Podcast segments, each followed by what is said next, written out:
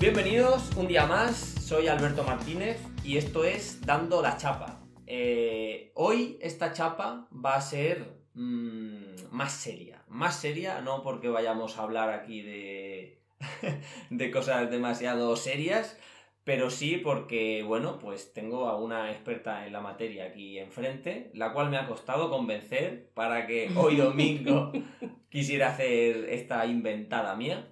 Y bueno, hoy toca hablar de la procrastinación. Esta palabra tan rara que parece que todo el mundo sabe, pero que al mismo tiempo desconoce o que aun sabiendo lo que es, cuesta mucho dejar de hacerlo. Vale, para ello, hoy contamos con eh, Angélica. Hola Angélica, ¿qué tal? Hola, ¿qué tal? Muy Eh, buenas.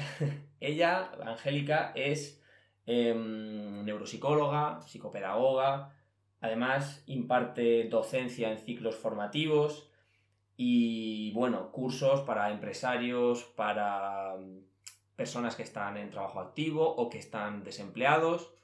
En fin, mm, no se me ocurre a nadie mejor para hablar de, de este tema.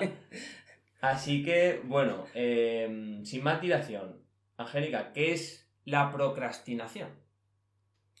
Pues. Uf. ¿Qué tenemos que grabar un podcast ahora?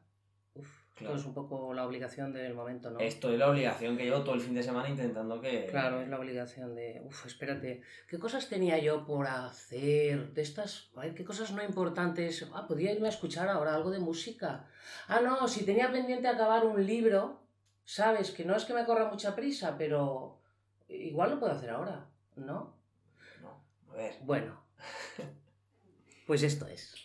Esto es procrastinar.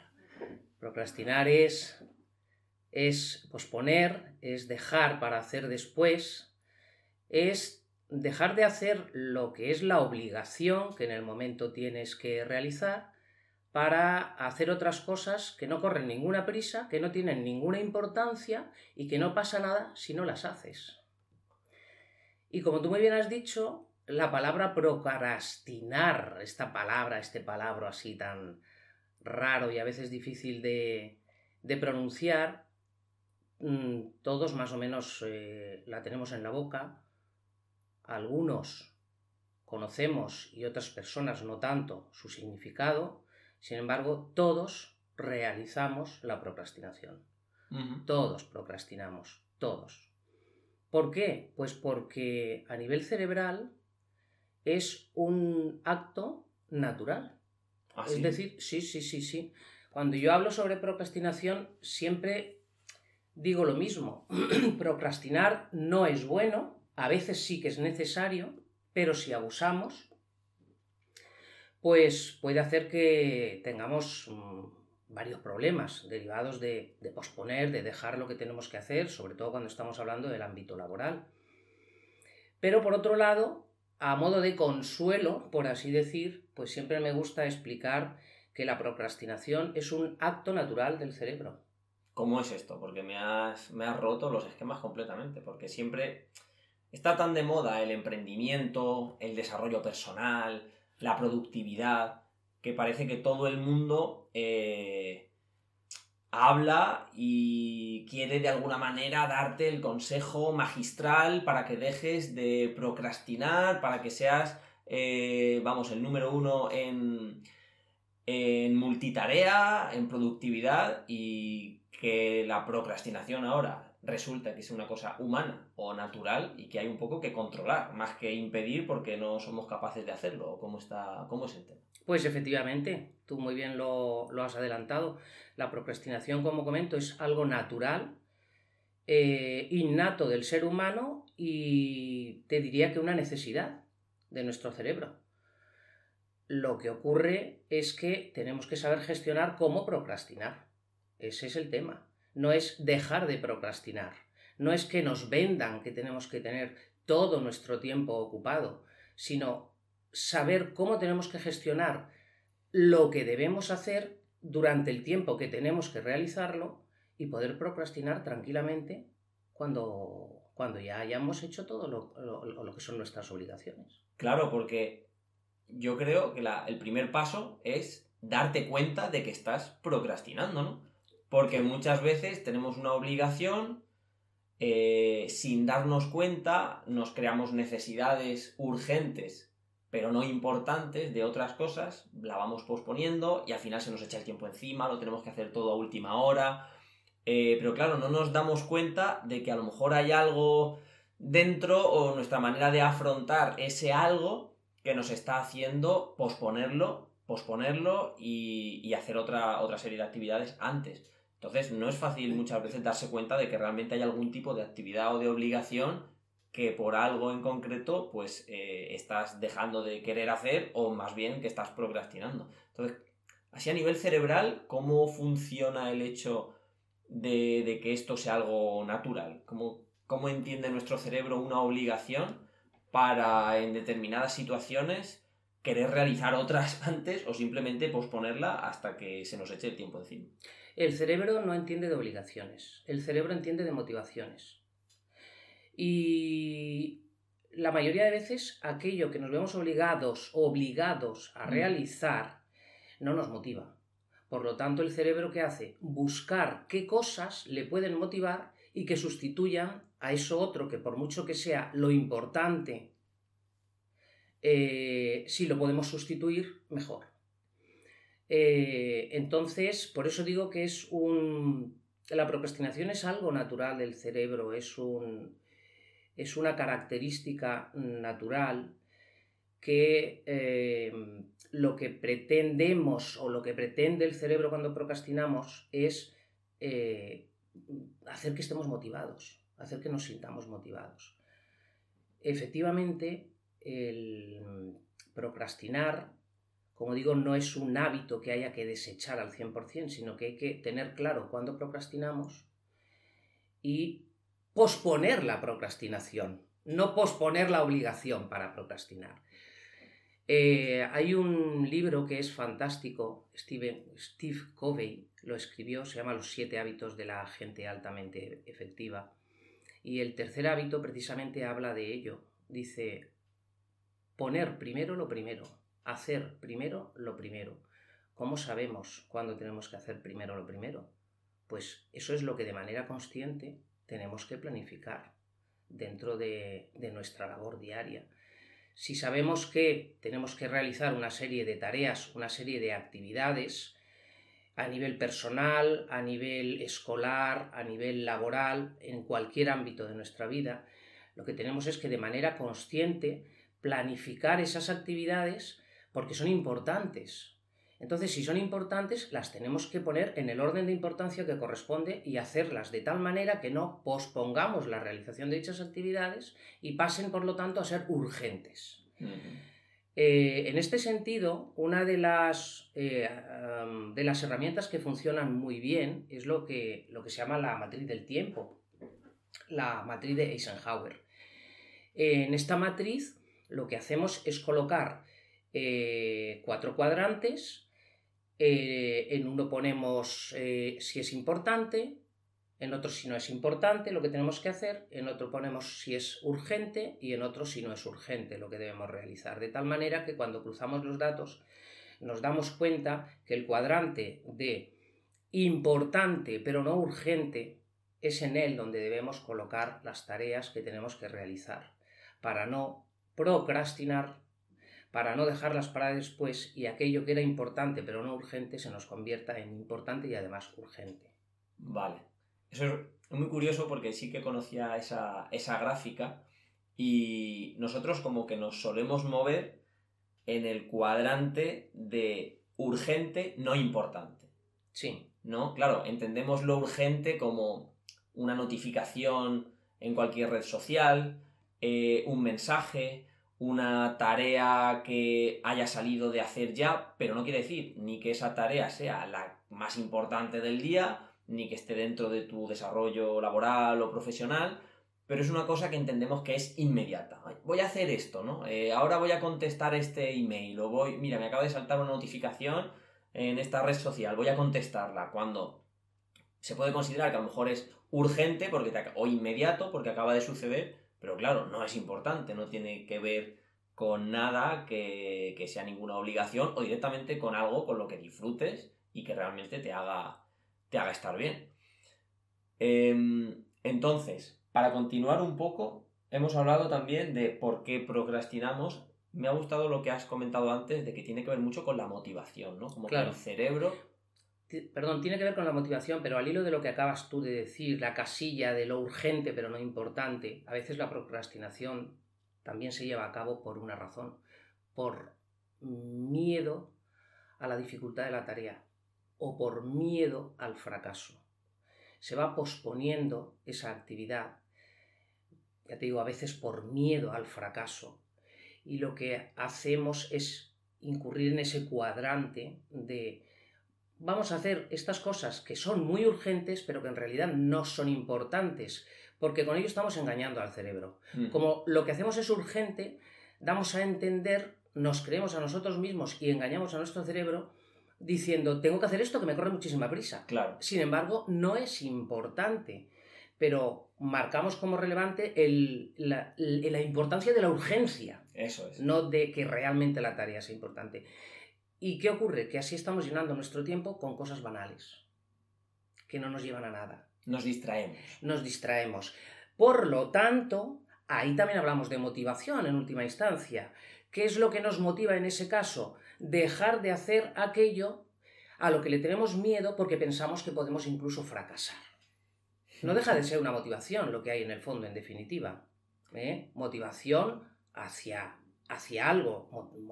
Es lo que. El término motivación lo que hace es movernos hacia, hacia algo, ¿no? Eso es lo que significa. En este caso nos mueve para apartarnos de aquella tarea que no queremos realizar.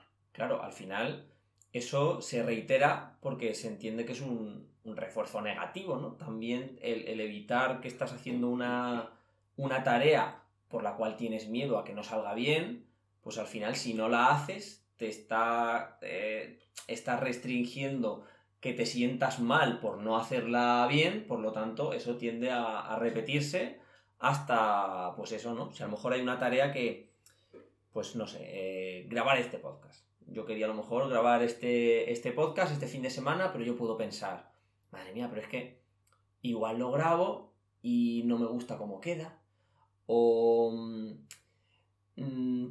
no me siento cómodo haciéndolo, entonces ¿qué pasa? Que como puedo creer que enfrentarme a eso eh, me va a traer una serie de consecuencias negativas, pues lo voy posponiendo por el hecho de no enfrentarme a dichas consecuencias negativas, ¿no? Claro, cuando hablamos también del terreno de la motivación, también se me antoja el pensar que cuando algún hobby lo transformamos en una obligación o en un trabajo, empieza a cobrar ya, se mueve más en el terreno de la obligación y ya no tanto de la motivación, por lo que siempre habrá algún distractor debajo que pueda ocupar más esa parte de la, de la motivación y que nos empuje más a hacerlo, ¿no?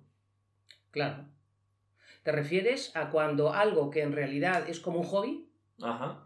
Pasamos o lo trasladamos al terreno de la obligación? Sí, cuando nos creamos nosotros mismos la obligación de hacerlo porque lo quieres hacer con una frecuencia, o porque lo quieres hacer con cierta calidad, o porque lo quieres hacer con cierta persona, etcétera, ¿no? Entonces, claro, pasas de algo que es eh, de que lo quieres hacer porque te motiva a que lo tienes que hacer porque tú mismo te has creado esa obligación. Y lo que a lo mejor antes iba a ser lo ibas a hacer con total naturalidad y lo ibas a poner lo primero en tu lista, ahora ya empieza a cobrar ese matiz de que ya es una cosa que me obliga, me he obligado yo a hacerlo, entonces por tanto pues lo voy poniendo poco a poco al final de la lista. Claro, pero eso, eso es algo natural, porque todo lo que implica obligación, pues es la realización de actividades eh, en un orden, en un tiempo, eh, bajo una planificación y, en definitiva la obligación pues se aparta muchas veces, como he dicho antes, de la motivación. La, motivación en el juego, como me estás preguntando, pues eh, algo que no sea obligación, en definitiva, eh, no nos impone ni un tiempo, ni una forma concreta de realizarlo en la mayoría de ocasiones, ni, eh, ni una planificación exhaustiva de dónde, cómo, cuándo, con qué recursos. Es decir, no estamos planificados Mm. para hacer algo que es devoción, que es algo que nos guste. Y por lo tanto, nuestro cerebro no tiene restricción ninguna. Cuando ya no pasamos al terreno de la obligación, sí que mm, ya nuestro cerebro nos restringe. ¿eh? Porque hay, es algo que hay que realizar, como digo, en un tiempo, en una asiduidad, con una programación, una planificación, etc. Vale, una pregunta que sí que me gustaría hacerte. Eh, ya hemos hablado de que de una forma u otra todos somos eh, procrastinadores, ¿no? Tendemos a, a, serlo porque es una forma natural del funcionamiento humano. Pero, ¿hay algún rasgo de personalidad o característica individual que le pueda hacer a alguien ser más procrastinador que a otro? ¿O hay algún patrón personal que pueda hacer que alguien tienda a ser más procrastinador que, que otro? A ver, eh, hay estudios neuropsicológicos que determinan que las personas con unas altas capacidades cognitivas, es decir, con una alta capacidad intelectual, tienden a ser más procrastinadores que otras personas. ¿Por qué? Pues es una cuestión de hábito y es lógico. Son personas que desde muy pequeños se reconocen que les cuesta poco asimilar conceptos. Desde que van al colegio saben que eh, se dan cuenta que lo que a otros compañeros les cuesta más, ellos lo captan enseguida. ¿Y qué hacen? El cerebro siempre tiene que estar haciendo algo. Entonces, como ese conocimiento, esos conocimientos los han entendido antes que la media de sus iguales, ¿qué ocurre? Que emplean su cerebro en otras cosas, en evadirse, en imaginar, en crear. Eh, cuando tienen que hacer las actividades, las tareas del colegio en casa, saben que las pueden hacer muy rápido porque se les dan bien. Entonces, en lugar de tener una hora concreta, un tiempo concreto, como decimos, lo que es la obligación de realizar unas tareas a lo largo de un tiempo determinado, empezando en una hora, acabando en una determinada hora, ¿qué hacen? Se lo van dejando para el final, se lo van dejando para el final. Y a veces ese final es la última hora de la tarde, juntándose con el baño, juntándose con la cena, juntándose con los enfados familiares, o si son tareas semanales, eh, las llevan al final, al final del domingo, etcétera, etcétera, etcétera. Se acostumbran a ese estilo de vida y hacen de ese estilo de vida tal hábito que de adultos son personas que al no haber tenido eh, generados esos hábitos que necesitamos para funcionar adecuadamente, mm, haciendo, convirtiendo las cosas importantes en, las que debemos hacer y no traspasándolas a urgentes, pues ¿qué hace estas personas? Pues justamente todo en su vida lo pasan al ámbito del cuadrante de la urgencia. Todo. Porque están acostumbrados, han hecho de, mm, de, el dejar para después un estilo de vida.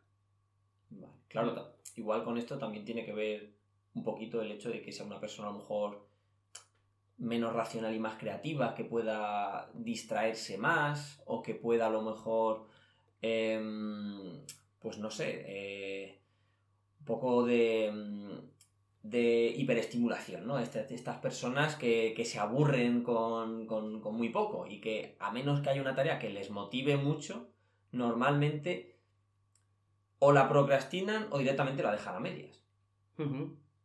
Así es, claro, la creatividad también influye mucho, pero la creatividad, la imaginación, la generación de el, tener hábitos, eh, todo eso nos lleva, a, el no tener hábitos en este caso, pues nos lleva a, procrastinar, claro.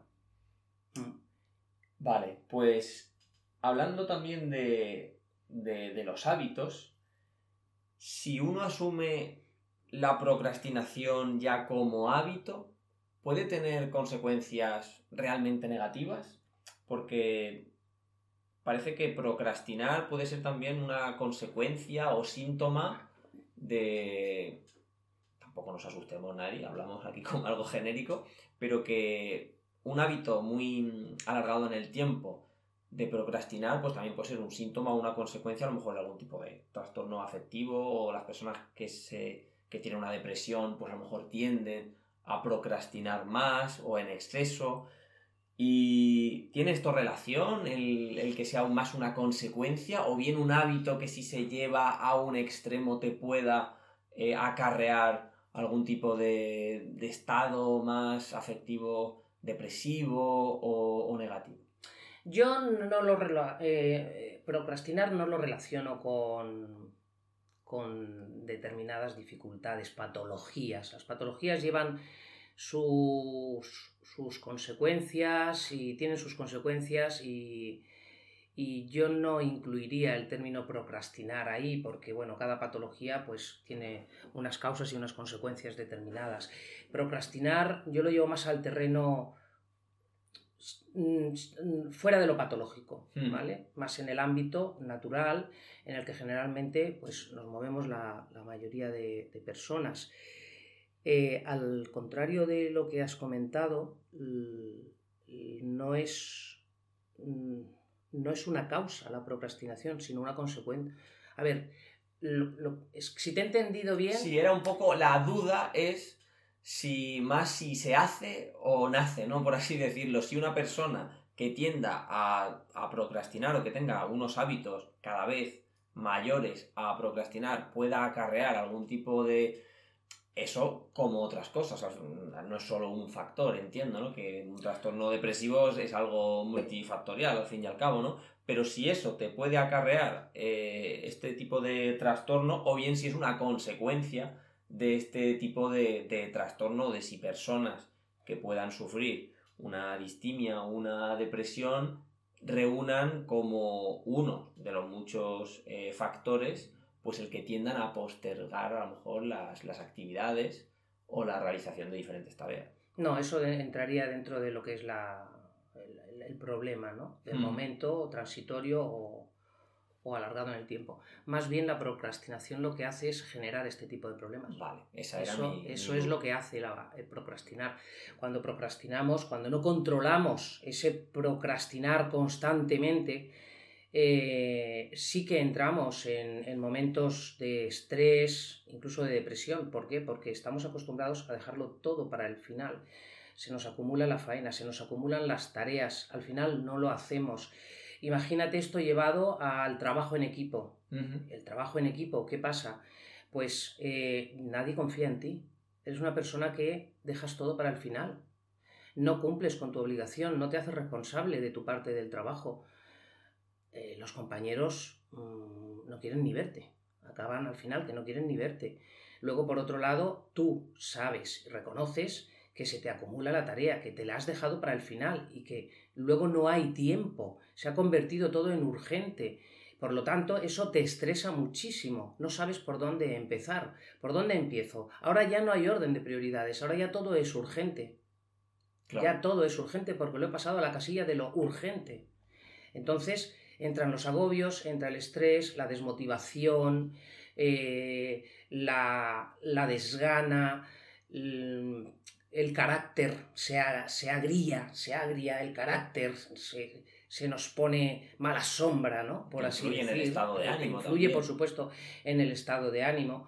Por lo tanto, yo diría que todas estas características son más bien una consecuencia Ujú. de, de procrastinar. Vale, entonces, para tranquilizar un poco a los oyentes y que no pensemos que vamos a acarrear una, una depresión por postergar una tarea, ¿cómo podemos eh, diferenciar lo normal de lo que empieza a ser ya un poco problemático? ¿no? Viendo que esto es una, una actividad o, bueno, una acción que podemos hacer todos en, algún momento o con alguna tarea en concreto, pero también viendo las consecuencias tan desastrosas que te puede acarrear en, eh, de llevarlo como a tu hábito diario, donde fijamos un poco esos avisos o esas alertas que nos pueden decir, cuidado que, que igual lo que estás haciendo ya es demasiado y te puede generar en algo un poquito más serio. Pues es sencillo. Es sencillo cuando empezamos a ver que el caos nos invade. Cuando mm, realmente todos somos conscientes de cuando dejamos de hacer algo importante y lo vamos posponiendo. Eso tiene unas consecuencias, como he dicho antes. Si es en el ámbito laboral, por ejemplo, estás eh, dejando de hacer tu trabajo, incluso si trabajas en grupo, eh, impides que el grupo funcione al ritmo que debe funcionar. Si estás estudiando, eh, sabes que vas acumulando, vas acumulando materia, vas acumulando y llega el momento en que mm, te das cuenta que no dispones de tiempo. Por lo tanto, eh, es fácil, en, en nuestra vida diaria es fácil darnos cuenta y de hecho la mayoría de las personas nos damos cuenta de cuando estamos postergando, de cuando estamos posponiendo la tarea. Eh, darnos cuenta es el primer paso. El siguiente es tomar conciencia de los resultados, de las consecuencias, perdón, que puede tener esto y poner medidas y acciones consecuentes para evitar que se siga sucediendo. Y no, deja de ser de mm, tomar una atención plena sobre lo que tenemos que hacer cada día.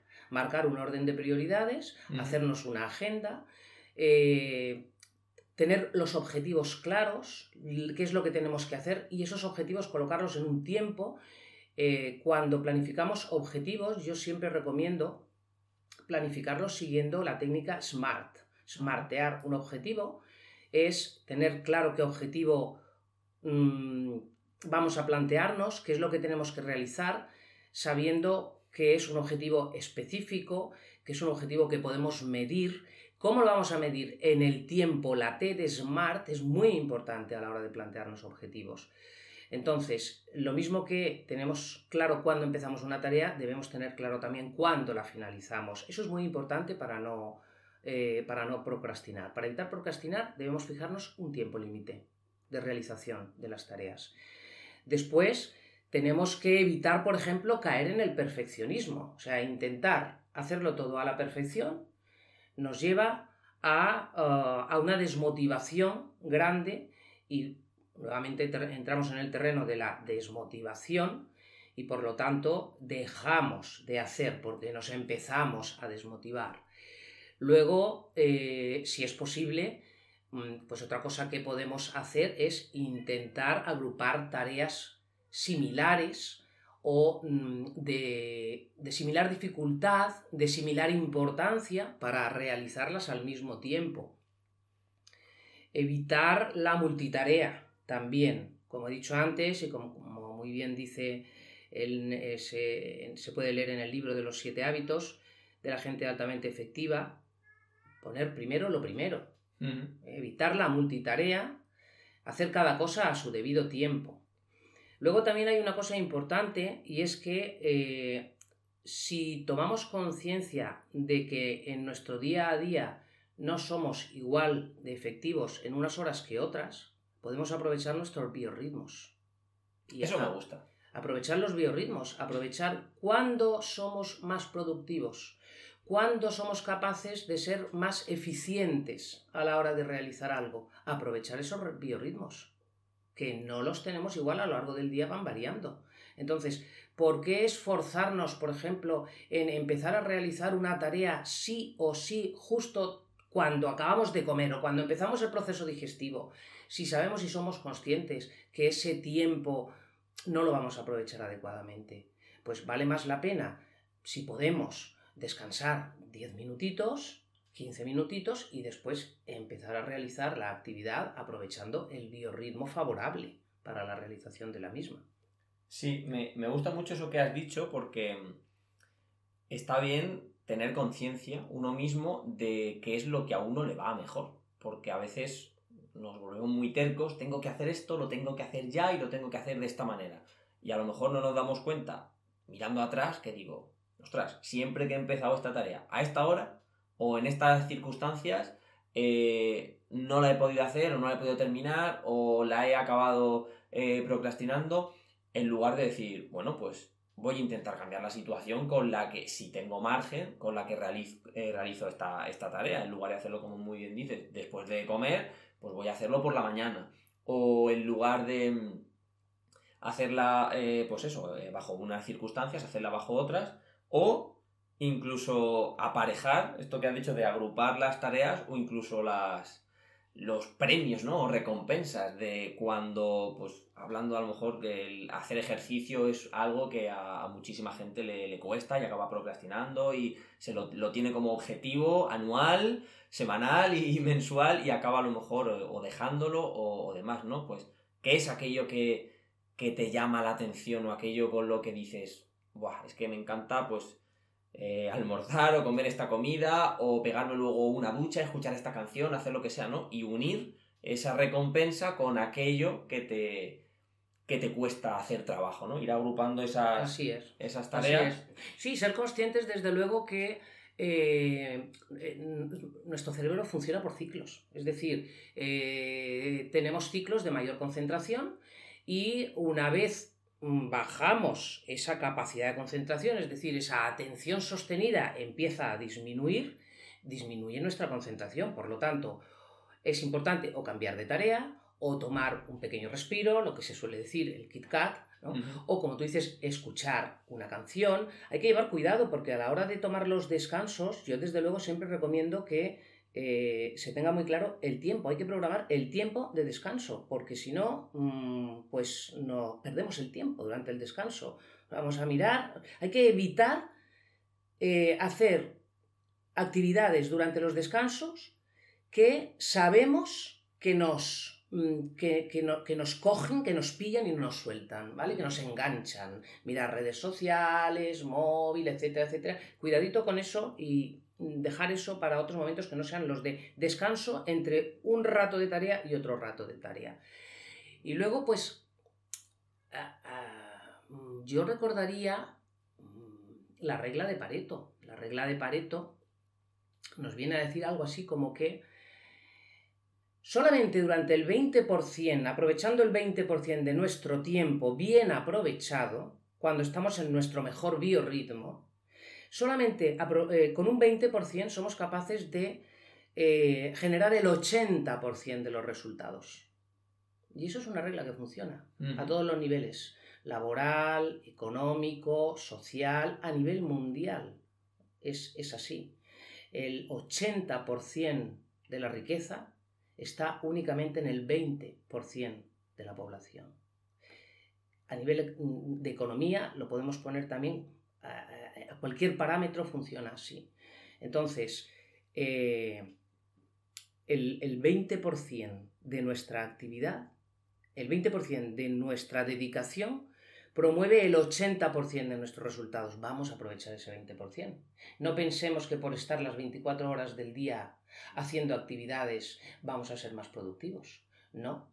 Lo que tenemos es que ir en busca de la eficiencia. La eficiencia es conseguir los objetivos que tenemos entre manos en el menor tiempo y utilizando los menos recursos. Eso es la eficiencia.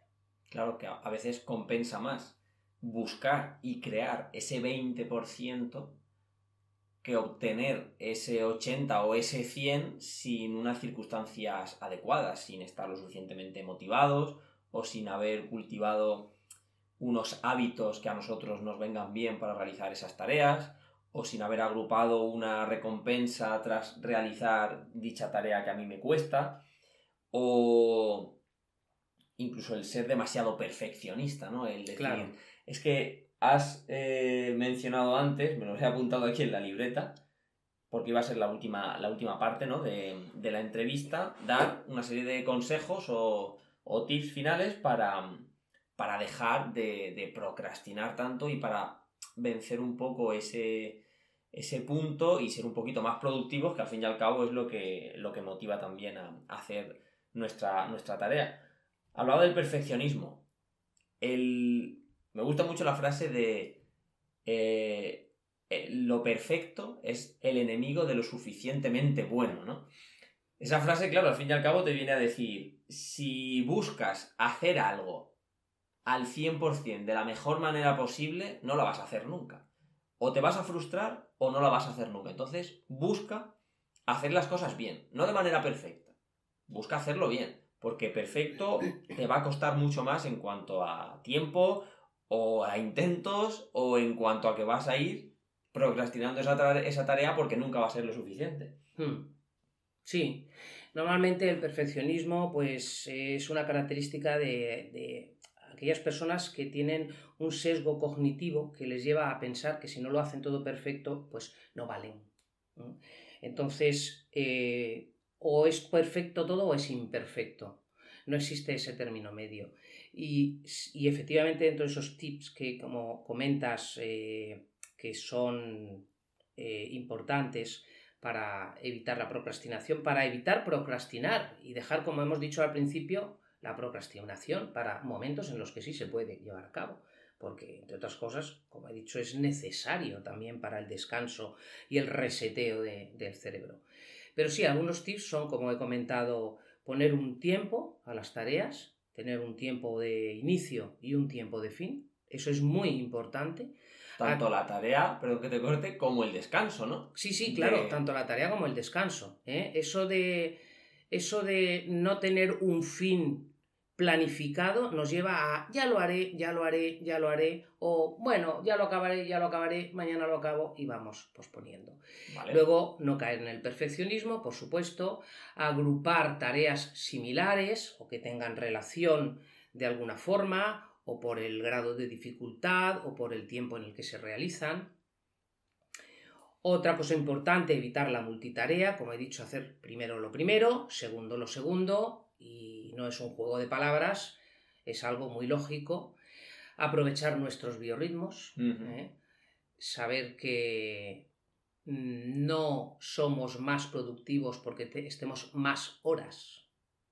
Probablemente el estar más horas, probablemente no, siempre el estar más horas nos hace cansarnos, nos hace eh, reconocer que el resultado no es contingente al tiempo empleado para hacer aquello que hemos hecho, es decir, cómo es posible, nuestras sensaciones al final, cómo es posible que he estado tanto tiempo para hacer únicamente esto, ¿Eh? porque eh, trabajamos bajo el paradigma de cuanto más tiempo, más productivo soy, eso es un error.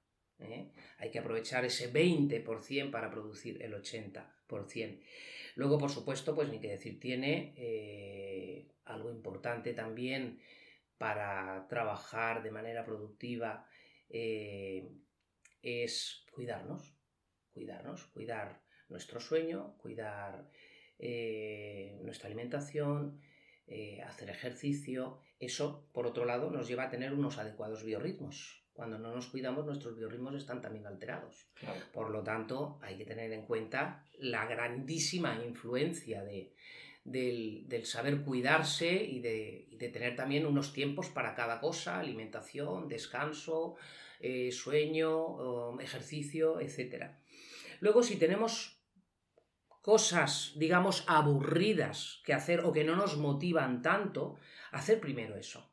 Hacer primero lo que no nos motiva. Eh, eh, yo a los chavales, eh, cuando les explico, cuando estamos trabajando técnicas de estudio, siempre les digo lo mismo. Aquellas asignaturas que menos te gusten, que menos te motivan, mm, planifícatelas para estudiarlas primero. ¿Por qué? Porque si te las dejas para el final, no las vas a hacer. Para el final ya estás cansado. Para el final ya has empleado demasiado tiempo en otras asignaturas, en otras cosas o en procrastinar. Mm. Por lo tanto, ese final, cuando llega y te tienes que enfrentar a la asignatura que no te gusta, que no te motiva y que encima mm, no se te da bien precisamente por todas esas cosas, pues la vas dejando, la vas dejando, la vas dejando. Por otro lado, hacer primero lo que nos encanta, lo que nos motiva y aquello que nos entretiene tanto, es probable que a eso le dediquemos mucho más tiempo del que realmente necesitamos. ¿Por qué? Porque estamos motivados haciendo esa tarea. Entonces, hacer primero lo que menos nos gusta, lo que menos nos motiva de nuestro trabajo, nos lleva a ser más eficientes, a ser más, más productivos. Y luego otra cosa también muy importante es dedicar un tiempo a nuestra organización, dedicar un tiempo a ver qué tareas he realizado hoy, cuáles he sido capaz de concluir cuáles no y qué importancia tienen esas que no he podido terminar. ¿Son importantes como para el día siguiente hacerlas enseguida? ¿O por el contrario, no, porque no son, no son urgentes y las podemos hacer pues en otro momento, sin llegar a convertirlas en urgentes? Eh, es decir, hacer un, un, repaso, un recuento de nuestra actividad, al mismo tiempo que planificar las actividades posteriores. Claro, lo que lo que has comentado antes de empezar con aquello que no nos motiva, pero hacerlo al principio, ¿no? Me recuerda un poco a, la fuerza de voluntad, ¿no? Que comentan a veces que la fuerza de voluntad se gasta, que no es no es una. se puede seguramente cultivar y, y, adiestrar y mejorar, ¿no? Pero que todos tenemos una barra que empieza el día y conforme va terminando el día se va terminando esa barra que es la fuerza de voluntad. Por eso eh, me ha recordado lo que has comentado de empezar primero por la mañana con esas actividades que más nos cuestan y al mismo tiempo eh, en una serie de tareas pues hacer primero la que primero las que más nos cuestan para luego finalizar con aquellas que más, que más nos motivan. Exacto. Porque las que nos motivan las vamos a hacer mejor, aunque ya, hayamos consumido recursos temporales sobre todo. Luego eso es otra cosa también importante, aprovechar todos los recursos que tenemos a nuestro alcance. Y aquellos que no tenemos a nuestro alcance, si creemos que son necesarios para la realización de nuestro trabajo, intentar obtenerlos también. ¿eh? Hoy en día tenemos cantidad de recursos a nuestro alcance, pues intentar aprovechar todos aquellos recursos que nos facilitan nuestra tarea.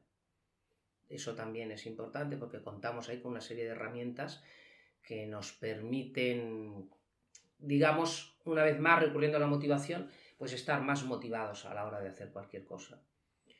Claro, en cuanto a la planificación y la gestión del tiempo, eh, porque yo reconozco que yo cuando estoy motivado saco tiempo de debajo de las piedras, pero para mi día a día yo muchas veces soy un desastre. Soy un desastre y si no tengo, si es cierto que si no tengo cosas importantes que hacer, no me surge la necesidad de tener que organizarme el día.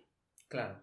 Entonces, claro, por ende, cuando tengas cosas importantes que hacer, has de, de organizarte el día, ¿no? Yo no soy de muchas veces ni de ponerme alarma cuando no tengo que trabajar o, o, de ponerme un horario o una fecha concreta de hacer algo, a menos que sea, que sea importante porque me gusta sentirme tranquilo y, y libre, ¿no? Pero sí que es importante el gestionar mejor tu tiempo y organizar mejor tu tiempo, sobre todo si te cuesta hacerlo, si no eres una persona que tienda a ser organizada y planificadora de, bueno, pues de 4 a 5 voy a hacer esto, de 5 a 6 pues me tomo un respiro haciendo lo que sea, ¿no? De pues de cogerte cualquier tipo de aplicación, de un horario, un despertador, un cualquier tipo de ayuda, como has comentado antes, que a ti te funcione para organizar y gestionar tu tiempo y no ir de culo todo el día y tener que dejarlo todo para el final. Claro. Se suele decir que no gestionamos el tiempo, gestionamos lo que hacemos con el tiempo. El tiempo es el que es, son 24, hmm. 24 horas al día, el mismo para todas las personas. Ahora, ¿qué hacemos con nuestro tiempo?